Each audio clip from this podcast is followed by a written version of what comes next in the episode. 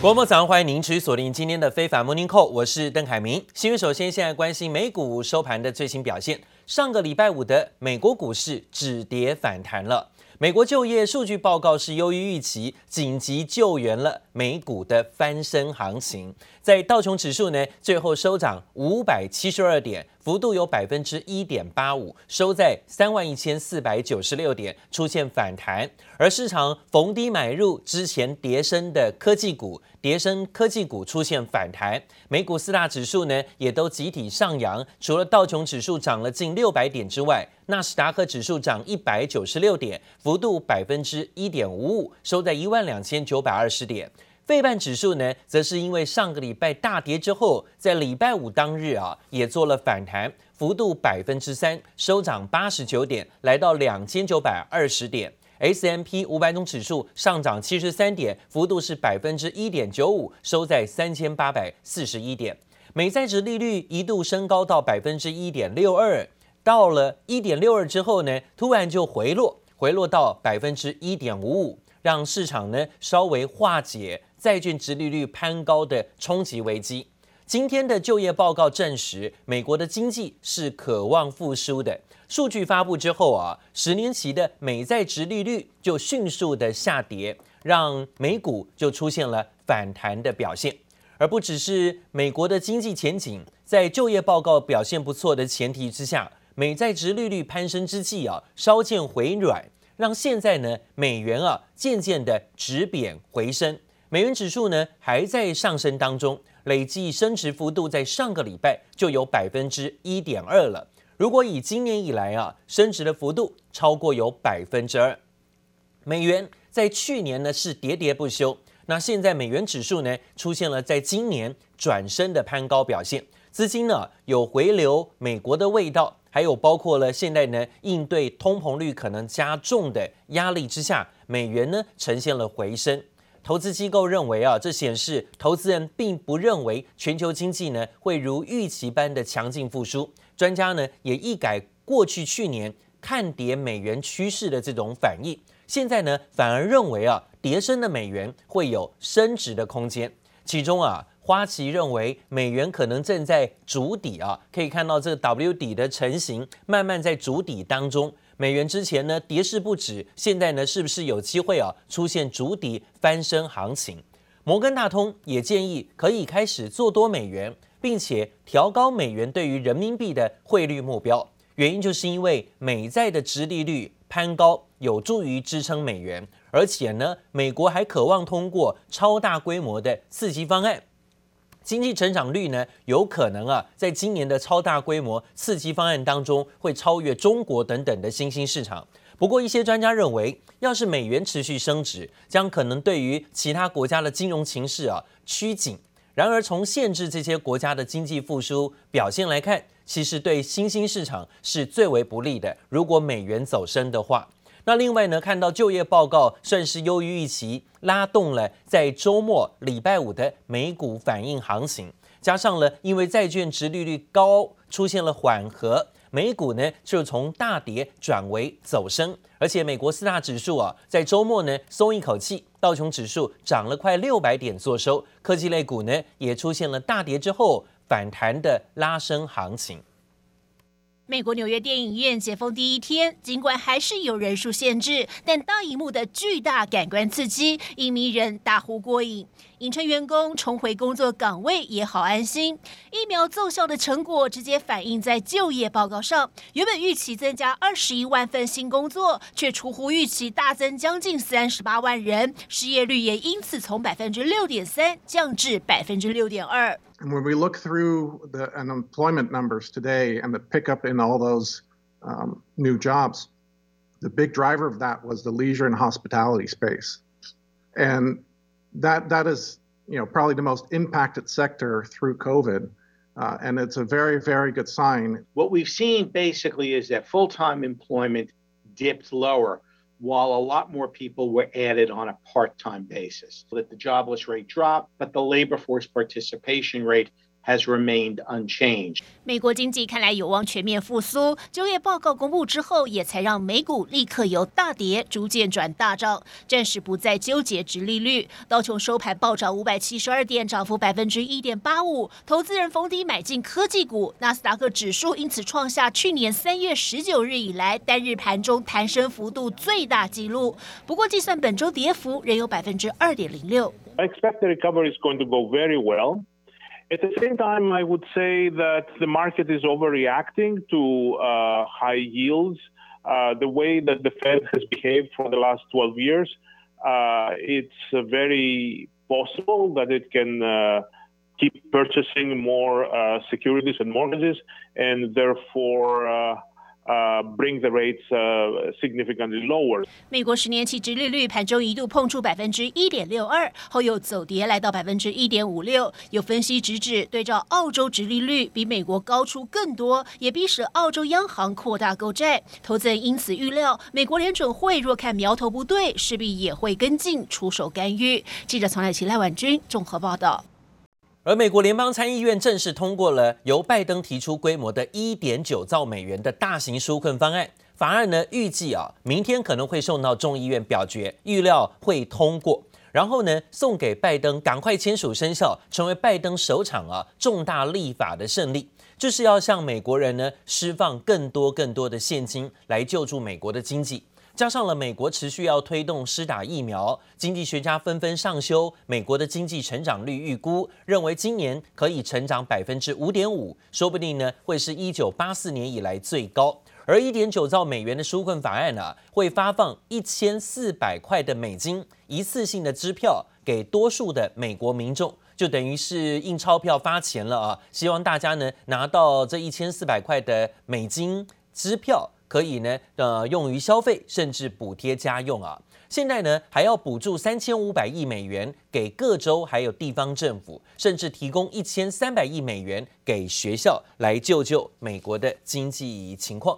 另外呢，则看到了在美国科技股的部分，虽然在周末啊出现反弹走高，但是呢，唯一这一档个股啊没有办法幸免。在周末美股的修正拉回，因为呢它还在走跌，它是特斯拉，其他个股都有做一点止跌反弹，特斯拉股价呢却在上周五啊持续在盘中一度呢是大跌了百分之十三，中场虽然跌幅收敛，下跌幅度呢在百分之四左右，但是来到五百九十七块美金，是创下了二零二零年十二月三号以来的最低。特斯拉的股价灌破了六百美金，它的市值过去四个礼拜严重失血，超过两千三百亿美元。毕竟呢，它还没有赚钱，但是呢，这股价之前呢是飙新高了。总计呢，这一周之内，特斯拉股价累计下跌幅度又超过百分之十一，是第四周的周线收黑啊，这创了二零一九年五月以来最长的下跌走势。而美国电动车大厂特斯拉一月份在欧洲市场的市占率下滑，在中国一月份超越欧洲，反而呢，在中国市场成为全球最大的电动车市场啊。线图从开盘后就一路直直向下延伸，特斯拉股价上周五盘中一度大跌超过百分之十三，最低触及五百三十九点四九美元。虽然尾盘跌势收敛，中场小跌百分之三点七八，但仍然守不住六百美元防线，收在五百九十七点九五美元。一周以来累计重挫逾百分之十，如果时间拉长，从元月高点起算，更是已经下挫超过百分之三十，市值蒸发了两千六百三十亿美元。长长期研究美股的分析师指出，近期直线飙升的美债殖利率与市场竞争等因素，都是导致股价下跌主因。过去这两三个礼拜，其实殖利率上升速度有加速的现象，然后一度到呃，这些白光债殖到一点六左右的水准，使得呃去年以来备受欢迎的一些高本益比股票，呃，或者是呃高成长性的股票，它的股价受到了压抑。其他的欧洲车厂，例如像福斯等等的。都在过去的一年多的时间快速的推出他们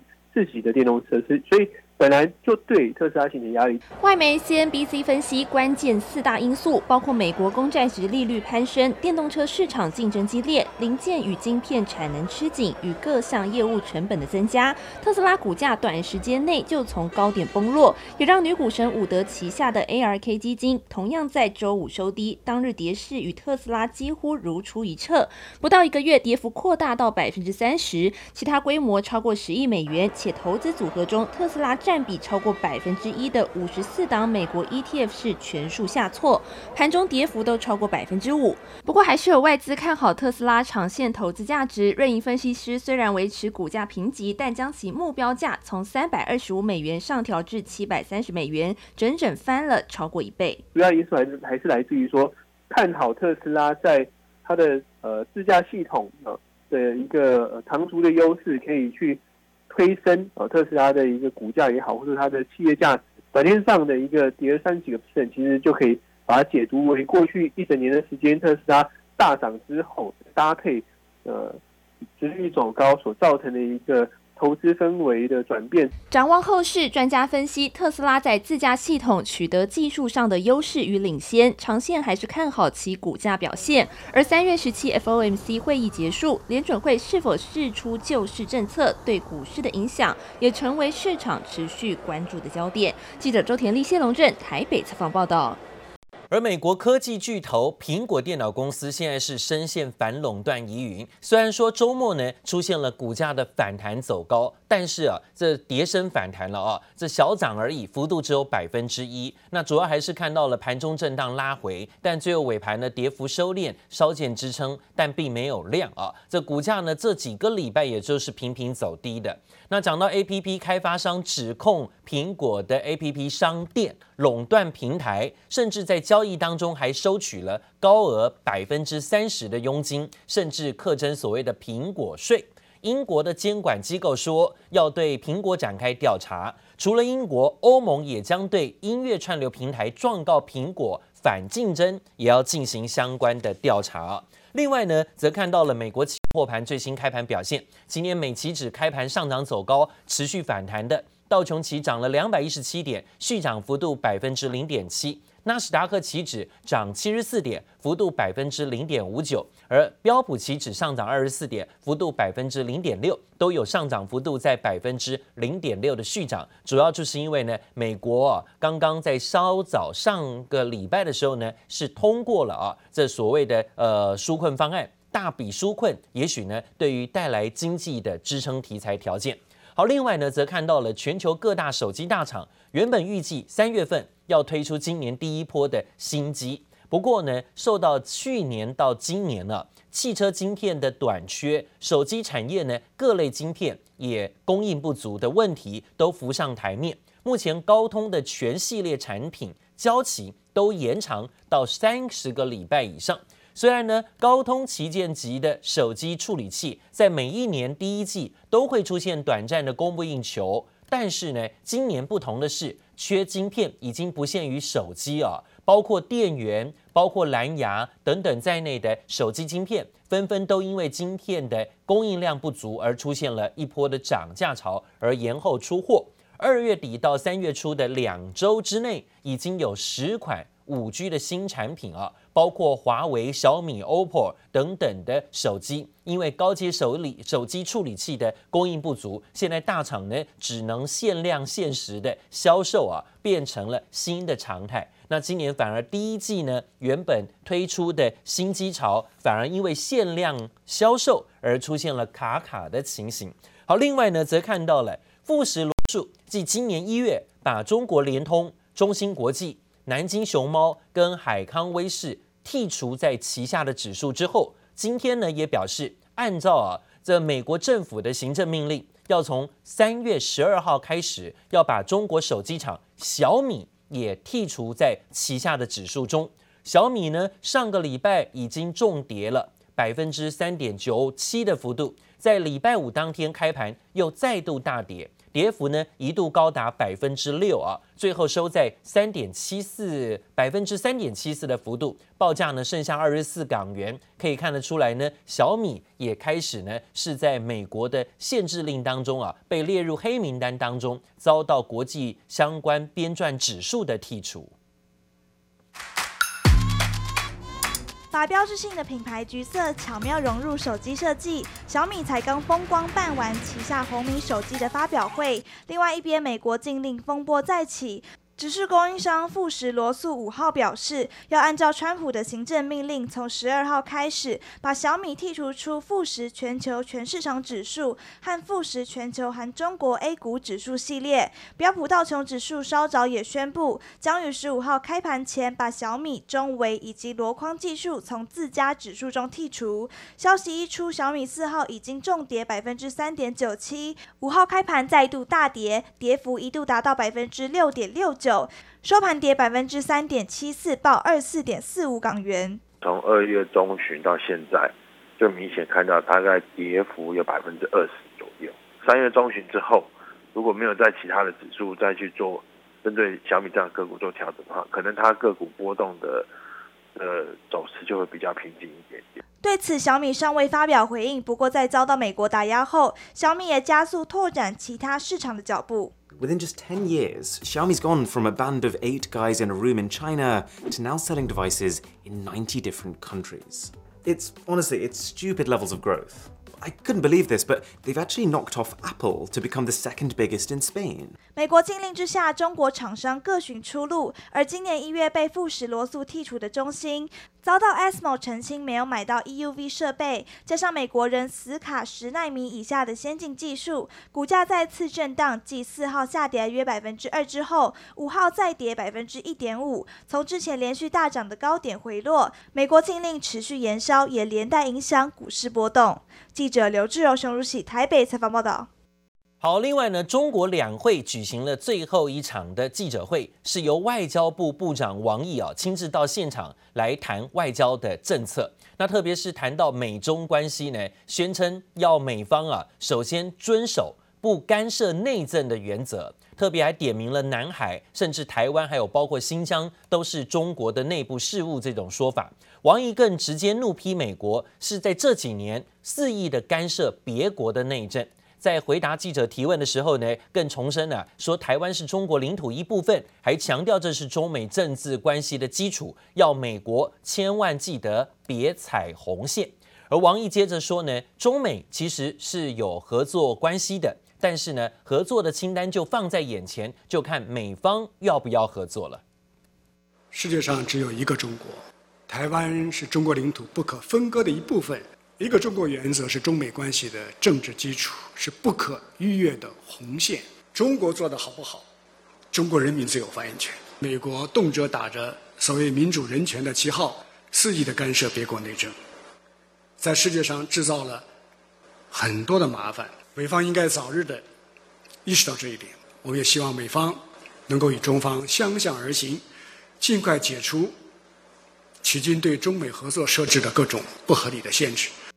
好，我们看到王毅今天直接表示说，合作清单就在眼前，就看看美方要或不要了啊。那当然呢，也强调呢，这中方有一定的底线，不容许呢别国啊对于内政踩红线啊。那当然也讲到了现在啊，在这里软硬兼施。对付美国，也呼吁美国是不是呢？要在这里啊，好好的想清楚未来的局势发展。那现在呢，看起来同一时间，印度政府居然放消息告诉路透社，说美国国防部长可能会在下个礼拜访问印度，寻求加深更多的美国跟印度之间的军事合作关系，为的就是要对抗中国在亚太地区日益增长的力量啊。另外呢，看到中国十三届全国人大会议正式的在上个星期五来开幕，正式也公布了中国政策呢，会在今年的经济成长目标是定在百分之六以上。那中国去年 GDP 成长只有百分之二点三，但国际上原本估计呢，中国今年的全年经济成长率应该要达到百分之八到九。不过，中国官方只设立了一个百分之六的成长目标，有可能是为了要衔接未来几年的发展情况而定的。今年发展主要预期目标是国内生产总值增长百分之六以上，城镇新增就业一千一百万人。中国十三届全国人大第四次会议开幕，中国总理李克强喊出了今年中国经济成长目标，拼就业还要拼 GDP 成长率达百分之六。不过，这个 GDP 成长目标，专家看来却略显保守，不少分析师看好今年中国经济增速有望达百分之八。路透社分析，由于去年的基期很低，中国经济成长百分之六并不困难。推估中国政府想淡化 GDP 的重要性，多数经济学家预估今年中国经济成长有望超过百分之八。中美两国在一些问题上存在分歧是正常的，断供脱钩损人害己，冲突对抗不符合。任何一方的利益。中国人大记者会上也谈到美中问题，中方重申希望两国能合作共赢。不过，新上任的拜登政府对中国态度依然强硬。President Biden's been very clear. We're going to be tough on China in a whole of government response. As it relates to my job, uh, you know, I think that. The entities list is a powerful tool. 刚上任的美国商务部长雷蒙多接受美国媒体专访时，点名中国电信业者对美国经济和国安构成威胁，他将充分运用出口管制实体清单。You mentioned Huawei, ZTE. There are Chinese telecommunication companies. If you look at the their behavior, they deserve to be targeted. And is if it's necessary, uh, then that's what we'll do. 雷蒙多对中国电信业者华为和中兴显然也充满戒心，有意把华为继续留在实体清单上。It's the biggest foreign policy challenge we have. I I believe that um, China is using Australia as a proxy punching bag. 美中两大强权较劲，澳洲频频被扫到台风尾。前澳洲总理霍华德抱怨，澳洲成了中国的出气筒，遭中国加征关税。不过，澳洲今年一月贸易顺差达到一百零一亿澳元，创下单月新高，显示中澳贸易摩擦对澳洲的影响并不如预期严重。记者王新文、邓邦冠综合报道。